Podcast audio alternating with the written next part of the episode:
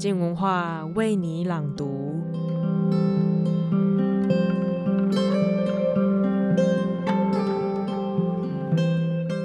身为一个骗子，最厉害的骗法可以到达怎样的地步呢？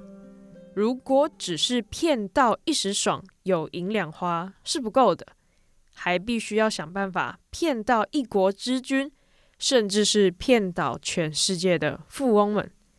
本周黄立群的书评时间就即将分享《鲸吞亿万》，一个大马年轻人行骗华尔街与好莱坞的真实故事这本书。我想不用多做解释，光听书名就够让人期待了。赶快来听听今天的书评吧。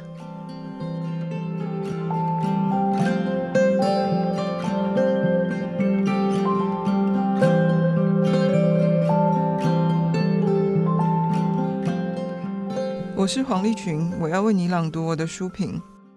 当我们讨论金钱，我们在讨论什么？评鲸吞亿万，一个大马年轻人行骗华尔街与好莱坞的真实故事。和朋友聊到鲸吞亿万的时候，我说，好像已经很久没有读到让人不想分心刷手机的书了。不过这本可以做到这样。我每天睡前都安心把手机丢去充电，读到关灯。读完之后还觉得，啊，你写完了哦。鲸吞亿万的好看可以分几个层面说。书摘书腰与媒体报道中的轮廓已经够戏剧化、够煽动、够奇情。一个马来西亚青年刘特佐，出身富家，其父经商，身价约三千万美金。外貌朴实，言语也未必灵巧，却从二十八岁开始，利用自己独特的人脉与金融领域的学经历，走上一场长达十年、横跨欧美、亚洲、大洋洲。从马来西亚主权基金一马公司身上搬空高达一百亿美金左右的世界诈骗之旅。是的，贫穷确实限制了我的想象力。一百亿美金完全超出我的感受度量衡。一开始我只能在数字上干燥地看出它的多，不能从体感上贴近这到底是怎样的多。所以我去查了世界银行二零一八世界的 GDP 排名资料。一百亿美金的话，大概是海地或摩尔多瓦。或卢安达的全国 GDP，或者你也可以换算成斐济加上马尔地夫，或者是整整三个赖比瑞亚。这些请城请国的诈骗所得换成了派对、游艇、豪宅、珠宝与奢侈品，其中包括前马来西亚总理纳吉妻子的一万两千件首饰与五百六十七个名牌包、艺术品、贿赂、拉斯维加斯赌桌上的筹码，以及纳吉中饱私囊的秘密账户，还有电影《华尔街之狼》。这部以知名金融诈骗犯贝尔福的自传为蓝本改编的电影，金主呢就是刘特佐，而骗手那辆撞坏的白色兰博基尼，不是特效，也不是道具车，而是刘特佐的电影公司专门为这一幕出钱买下了真家伙。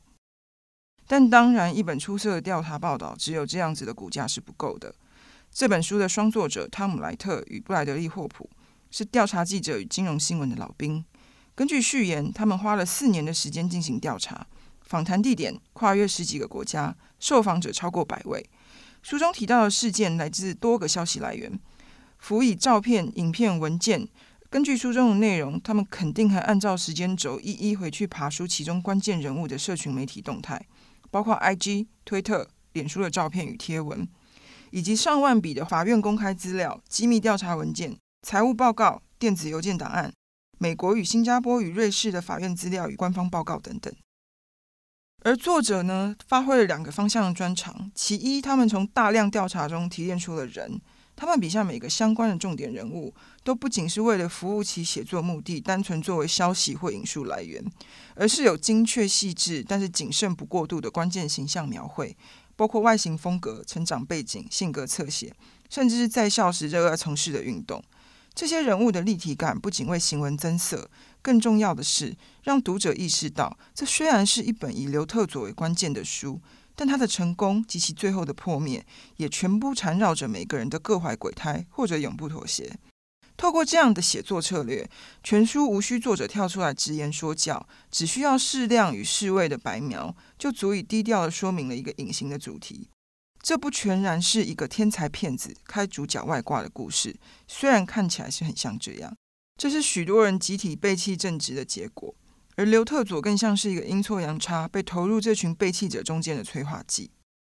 其二，则是作者以清晰浅近的语言，随着事件与时间推进，由浅到深地解释各种五轨搬运是怎么完成的。此书一部分可说是为了科普金融知识所写，同时也因作者对此一领域之熟悉，才能将听起来十分复杂的手脚解释明白。其实呢，对一门学问越透彻的人，越能信手拈来，以简驭繁；而越不透彻的人，则越倾向把并不复杂的事物描绘得云里雾里，因为他自己正是被埋在云里雾里了。刘特佐做的那些手脚，有些说破了，粗陋到不可思议。如果我们照样干，肯定早就被抓走。然而，只要你像刘特佐一样有钱有关系，你就能够像许多弊案中的环节那样，以不合理的低成本换得高价值的资产。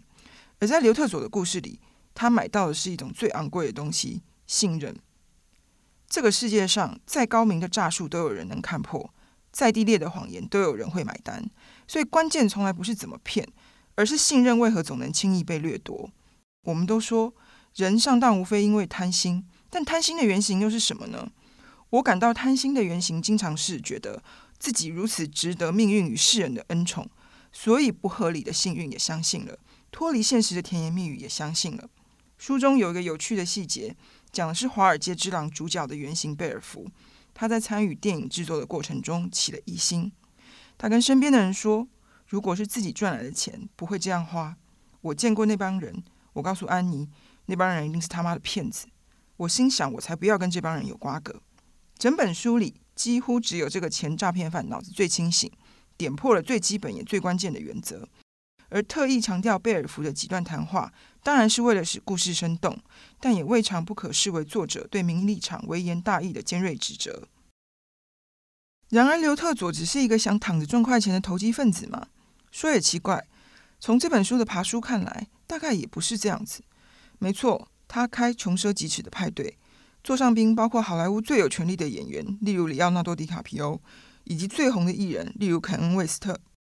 没错，他也豪赌。他的朋友曾经回忆，他曾经随手弄掉一个五万美元的筹码都没有发现。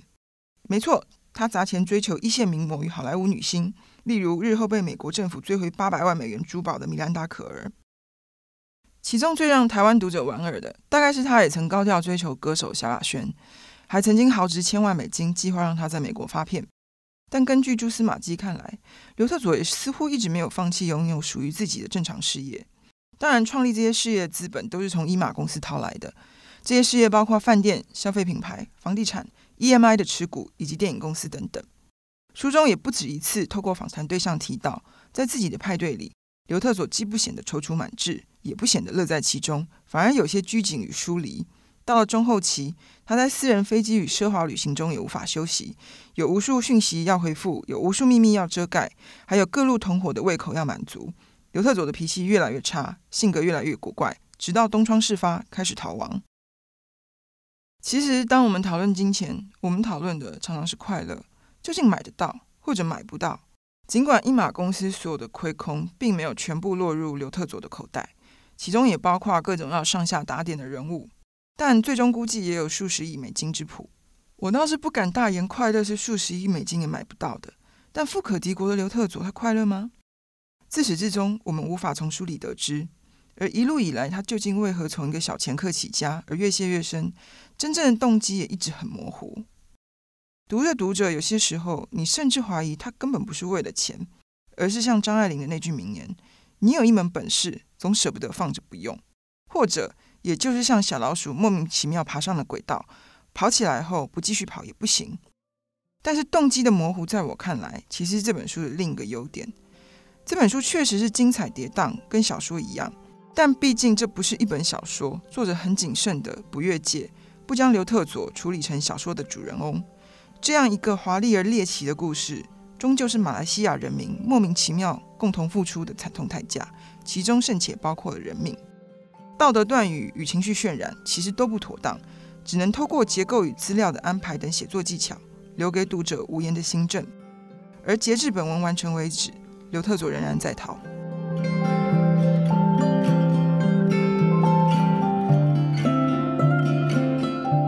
当每个人的利益都掺杂其中，即使谎言被戳破，我想还是会有很多人不愿意相信他自己被骗。甚至会产生认知上面的失调，为过去那些荒唐做出辩护。不过，这也是故事有趣的地方，因为广泛的来说，我们没有人是局外人，甚至你我都是共犯结构里面的一份子。谢谢收听，今天的书评就到这里。想了解更多独家有趣的幕后故事吗？或是听更多知识好好玩系列的节目？都在我们全新的声音网站“静好听”，镜子的镜，赶快上网搜寻订阅我们的频道，或是下载我们专属的 APP。也欢迎到静文化的粉丝专业追踪我们的最新消息。我们也开了全新的 IG 账号，欢迎大家来追踪我们哦。